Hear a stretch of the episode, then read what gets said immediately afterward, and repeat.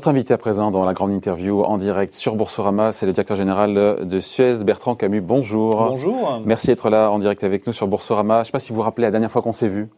C'était à la rêve du MEDEF. C'était, c'était fin août, c'était quelques heures à la veille du début des hostilités lancées par, par Veolia.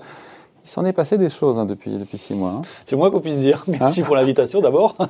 oui, oui, six mois, euh, six mois de, de combat, euh, mais aussi de développement de l'entreprise. Voilà, il y a beaucoup de choses à dire, en particulier aujourd'hui où nous publions nos résultats de l'année 2020. Oui, on va en parler évidemment. C'est une guerre d'usure, cette bataille, encore une fois, euh, que vous livrez pour conserver votre indépendance? C'est plus une question d'affirmer de, des convictions, euh, une croyance à la fois de quels sont les enjeux euh, aujourd'hui euh, dans la société, hein, au-delà euh, des aspects des entreprises. Hein. Nous sommes face à une nécessité d'accélérer très fortement sur la transition environnementale. On voit bien, et, et, la crise du Covid a, a, renforcé encore cet aspect. Il y a vraiment besoin d'un changement de modèle économique, d'investissement fort dans ces sujets. Si vous prenez par exemple l'Europe, hein, on parle de 2 milliards, de 2500 milliards d'euros d'investissement d'ici 2027 hein, pour assurer la transition écologique, aussi dans les stations d'épuration, dans le domaine de l'eau. Il y a énormément d'investissements. Et nous, euh, notre plan stratégique, il a été euh, créé en 2019, peut-être par anticipation ou par vision certainement, pour pouvoir être un acteur moteur de cette transformation écologique. Et donc, Mais les journées ne durent que 24 heures. Et c'est là que je me dis, euh, cette bataille doit mobiliser pour vous et peut-être aussi euh, vos équipes une large part de votre énergie. C'est pas usant la longue quand on a des convictions et que l'on croit dans un projet industriel, euh, que l'on croit dans ses équipes, hein, euh, qui sont les premières à, se battre tous les jours pour apporter les services essentiels à nos clients, euh, ça donne l'énergie nécessaire. Et puis nous nous sommes organisés pour faire face à la situation. Hein. Je dirais, nous sommes une petite vingtaine à s'occuper de la défense de l'entreprise. Et puis le reste. 24 Oh, c'est pas loin des 24 heures sur 24, effectivement, euh, même avec quelques, quelques tours. Et puis le reste de l'entreprise est totalement focalisé pour euh, développer la boîte, quoi. Pour développer la boîte, euh, développer, mettre en place le plan stratégique, assurer les résultats. Et euh, ce que nous avons annoncé aujourd'hui démontre, voilà, la pertinence non seulement de notre projet stratégique, mais aussi la mobilisation des équipes pour assurer ces résultats. Qu'est-ce que vous répondez, Bertrand Camus, à celles et ceux qui vont dire que cette bataille entre Suez et Veolia, c'est devenu, surtout une bataille d'ego, même si en toile de fond, c'est une bataille industrielle? Il n'y a pas de question d'ego euh, avec Antoine Frérot. Hein, c'est un, un, grand professionnel. Nous nous connaissons depuis, depuis un certain temps. Je pense que c'est fondamentalement une vision euh, très différente de projet industriel. Euh, lui, il a plutôt une vision de taille euh, pour pouvoir euh, assurer le développement de son entreprise. Nous avons fait un choix totalement inverse, qui est celui de l'agilité, de l'innovation, de la, de la, mobilité, du recentrage, hein, de choisir les activités dans lesquelles nous voulons être présents, les sujets technologiques, les sujets digitaux. Et ça, ça suppose d'être très très focalisé, non seulement pour pouvoir mieux orienter nos investissements, mais aussi pour aller beaucoup plus vite. Le monde va beaucoup plus vite aujourd'hui et nous pensons qu'un modèle plus agile, la stratégie du mastodonte, c'est pas la stratégie du XXIe siècle? Ah, je ne pense pas dans nos métiers. Euh, il y a très peu de, synergie euh, puisque nos métiers sont très locaux en fait. Hein. Euh, ce sont des sujets globaux, les sujets de l'eau, du recyclage et de la valorisation des déchets, mais leur expression est toujours locale. Voilà, quand on distribue l'eau aux villes du Sénégal ou quand nous sommes à Dijon ou à Sète, ce sont toujours des modèles différents de business, des contrats différents, des technologies différentes qui sont utilisées et donc il y a besoin d'agilité. Et pour ça, c'est ce que nous avons prévu dans notre plan Suez 2030. Ouais. Hier, c'est Veolia qui publiait ses, ses résultats. Antoine Frérot semblait assez optimiste hein, pour le coup à l'issue de euh, sur l'issue de son OPA sur vous. Il disait, euh, je le cite, hein, le programme, le projet avance exactement comme nous l'avions souhaité. Euh, il fanfaronne ou parce qu'il donne le sentiment d'être en position de force là? Il avance euh, et ce matin, le conseil d'administration, en oui. parallèle de l'annonce des résultats, a répondu clairement sur le fait que l'offre et, et, le prix proposé par Veolia ouais. n'étaient pas acceptables.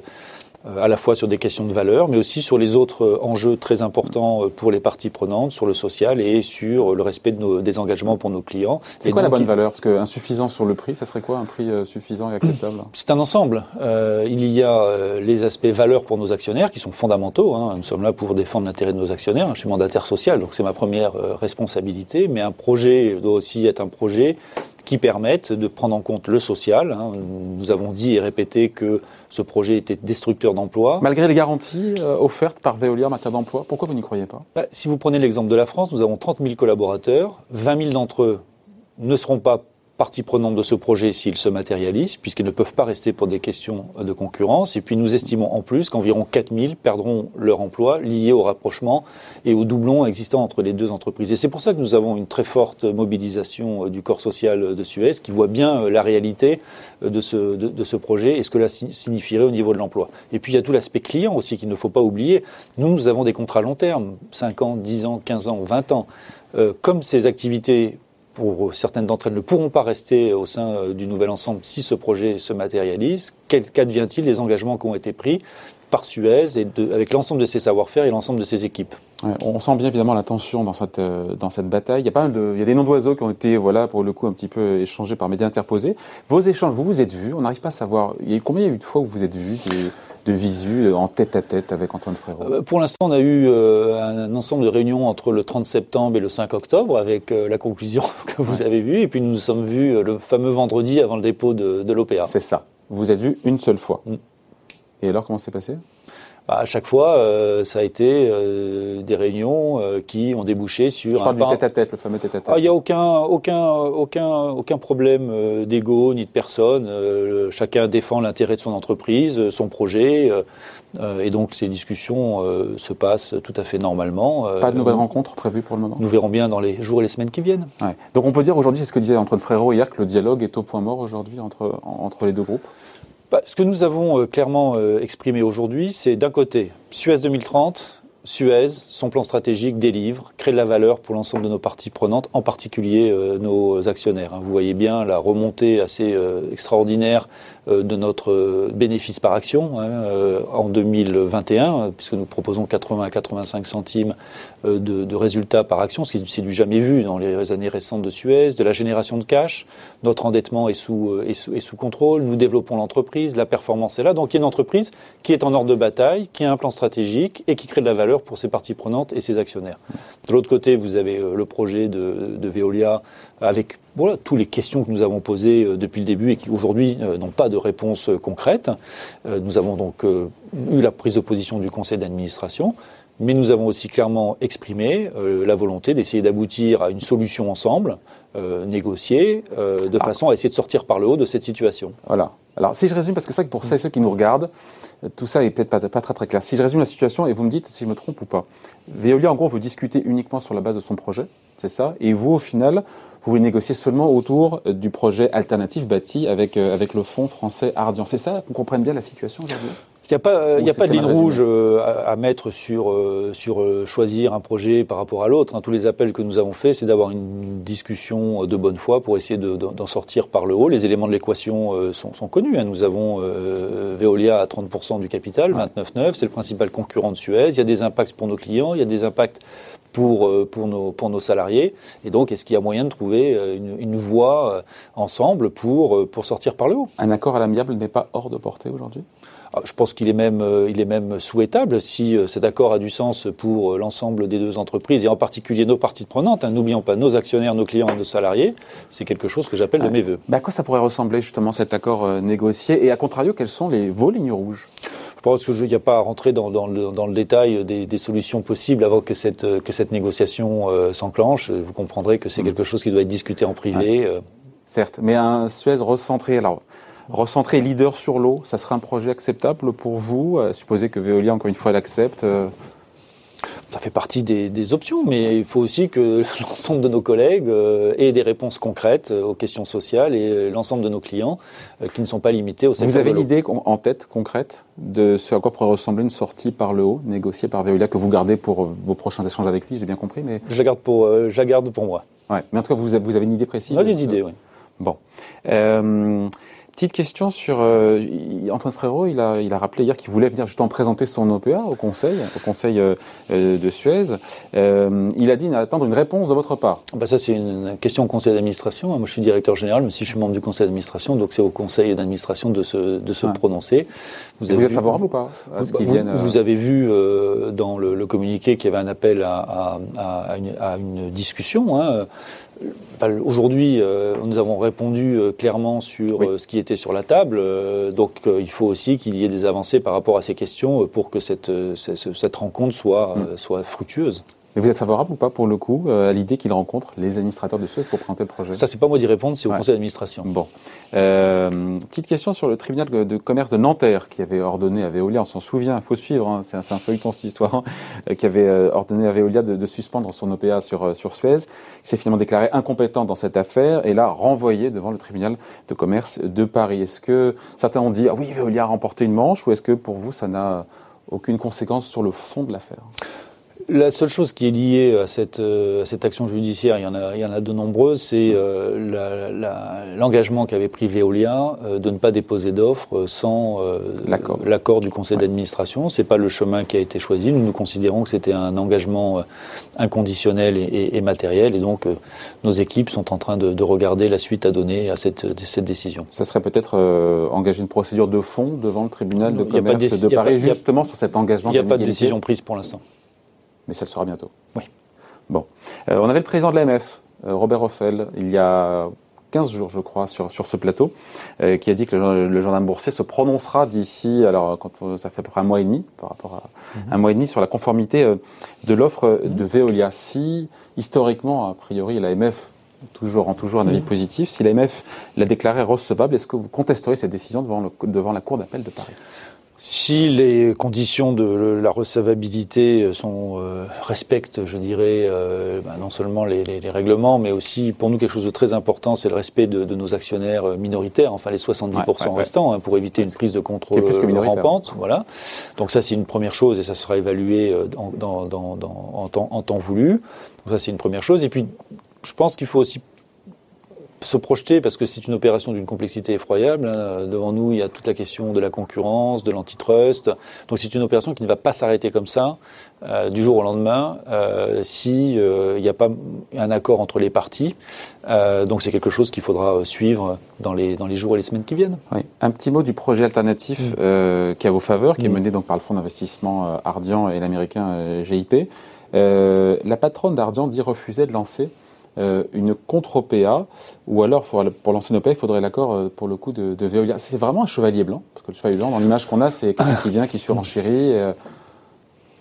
Non, la façon dont, ça s'est passé, en fait, très, très concrètement, nous, donc, nous avons notre projet stratégique, hein, Suez 2030, sur la base de ces, de ces résultats. Et après les événements là, du, du, mois de septembre, mois d'octobre, nous sommes repartis à la recherche d'investisseurs. Et donc c'est nous qui avons choisi ces investisseurs sur la base de notre projet euh, stratégique, euh, avec des, un message très clair que la rentabilité n'était pas recherchée euh, sur des réductions de coûts, mais sur un une accélération du développement de, de l'entreprise. Euh, parce qu'il y a énormément d'opportunités, on a l'occasion d'en parler, il y a des choses à développer en France, à l'international, et avoir accès à plus de capital est quelque chose de, de nécessaire. Donc nous avons réussi sur la base de nos, de, de, de, de, notre trajectoire, de notre histoire, de les convaincre effectivement à nous accompagner. Et là, euh, le, ce qu'ils ont toujours dit depuis le début, c'est qu'ils étaient là pour euh, accompagner une solution négociée, une solution euh, à l'amiable hein, entre Suez et Veolia. Et donc, il n'y a pas de déception sur le fait que ne s'engage pas véritablement à corps perdu dans cette bataille boursière Non, non, il n'y a jamais eu d'équivoque ni de ni de ni d'incompréhension entre nous et eux. Ils ont été clairs sur sur leur message, non seulement vis-à-vis -vis de l'extérieur, mais vis-à-vis -vis de nous-mêmes. ano. Bon, avant de parler, parce que c'est important aussi des résultats de 2020. Oui, très euh, important, oui. Évidemment, tout va se jouer dans cette affaire au final. C'est quoi, c'est en mai ou en juin, lors de l'AG, de l'Assemblée Générale des actionnaires de, de Suez, pour voir comment les actionnaires vont se positionner sur le projet de Veolia. Le dernier mot sera aux actionnaires. Ah ben, c'est clairement les actionnaires qui choisiront. Euh, le juge de paix, ça sera. Ah ben, ce sont les actionnaires qui euh, sont propriétaires de, de, de l'entreprise. Hein. Euh, le conseil d'administration est là pour préserver leur, leurs intérêts, leur, leur défense, et puis prendre aussi en compte Les autres aspects qui ont été soulignés. Mais le juge de paix, ce sont les actionnaires, et, c'est à eux euh, qu'il reviendra de choisir la route qu'ils souhaitent, souhaitent prendre. Ouais. Veolia pourra voter d'ailleurs? C'est pas clair. Je crois que c'est une question qui n'est euh, ouais, qui n'est pas qui n'est pas claire euh, sur euh, sur le sujet parce qu'on est euh, dans une situation quand même assez assez particulière avec ce 29.9. C'est un concurrent, le concurrent principal sur certains marchés, notamment en France.